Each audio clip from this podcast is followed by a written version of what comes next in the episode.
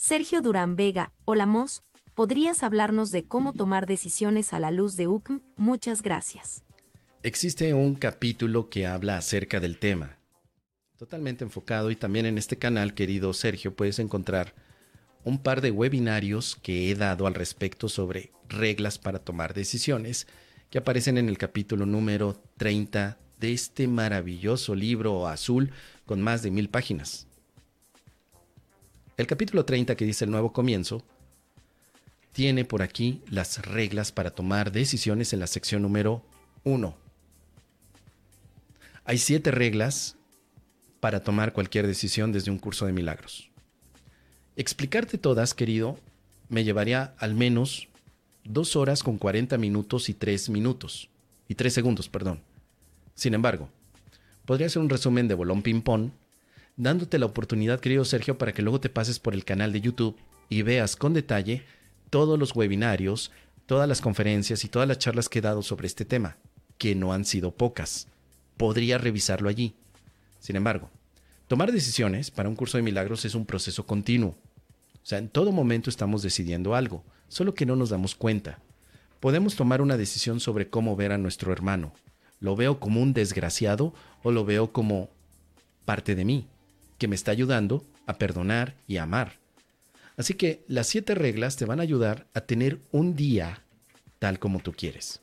Este proceso se practica una y otra vez. Lo primero que haces es, al despertar por la mañana, la primera decisión que tienes que tomar es la siguiente. Hoy no tomaré ninguna decisión por mi cuenta.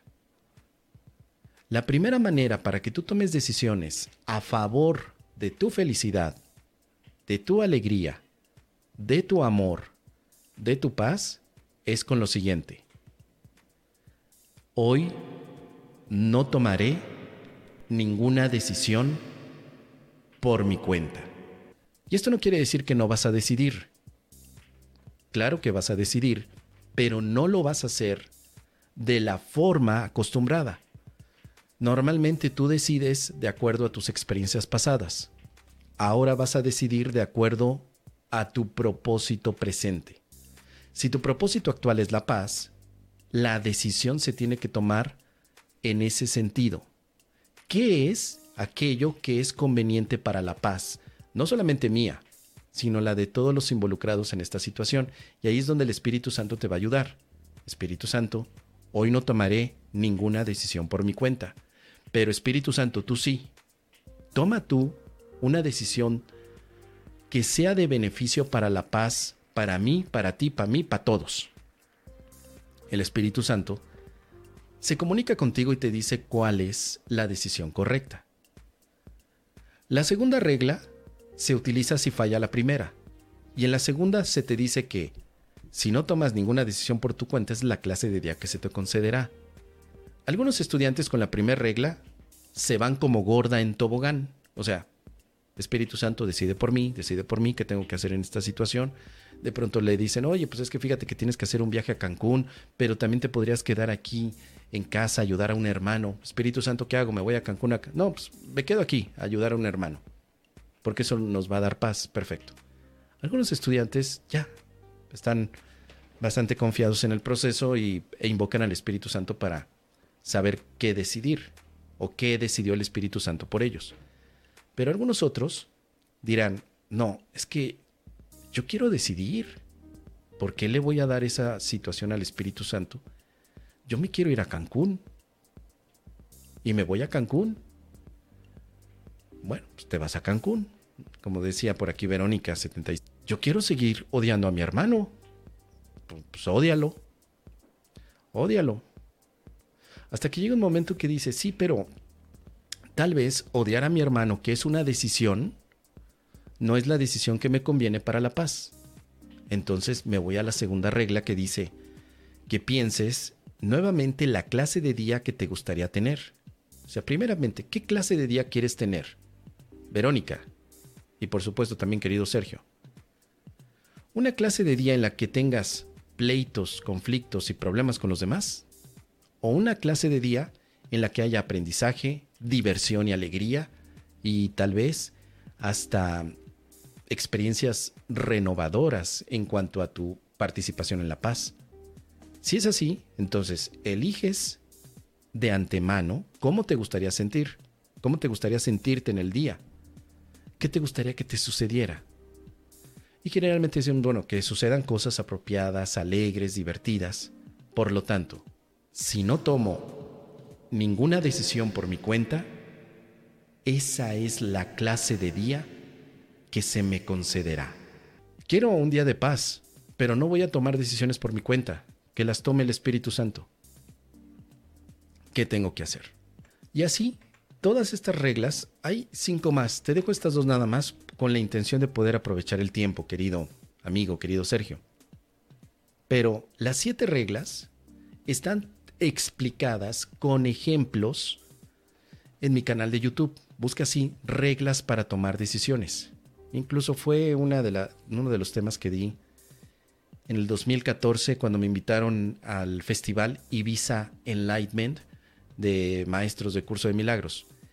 Y, esa, y esa charla que di creo que está incluso traducida al inglés. Por si conoces a alguien que habla inglés y que no quiere escuchar esta charla en español, allí está. Porque al final es una metodología que te puede llevar a vivir días de paz. No días de odio, de guerra, de separación, días de paz. Solo recuerda lo siguiente. Las decisiones que tomas no pueden solamente afectarte a ti. Toda decisión tiene una implicación en toda la mente. Incluso te podría decir mundial. Es falso pensar que solo tomas decisiones para ti. Es falso. Es una ilusión. Las decisiones que tomas van a implicar a todos. Pero si aprendes a tomar decisiones de paz, a todos nos va a beneficiar. Por ejemplo, decido perdonar. Excelente. Decido perdonar. Oye, ¿para qué decides perdonar, Fulgencio? ¿Para qué? Decido perdonar para vivir un día en paz. Ah, oye, ¿para qué quieres la paz? ¿No se nota? No, ¿por qué, Fulgencio? ¿Por qué quieres la paz, cabrón?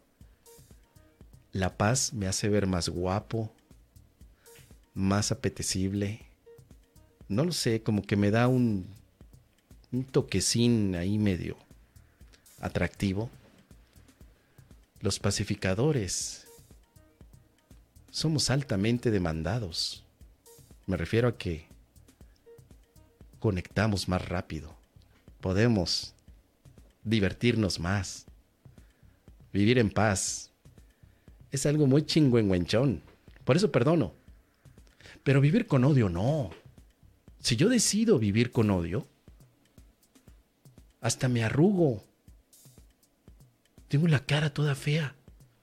Oye, ¿por qué tienes esa cara? ¿Cuál cara? ¿Qué? ¿No puedo tener esta cara o qué? Claro, como tú te pones tu Botox todos los días.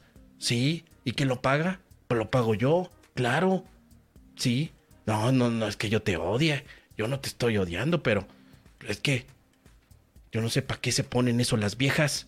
Ches viejas tranquilo, tranquilo amigo.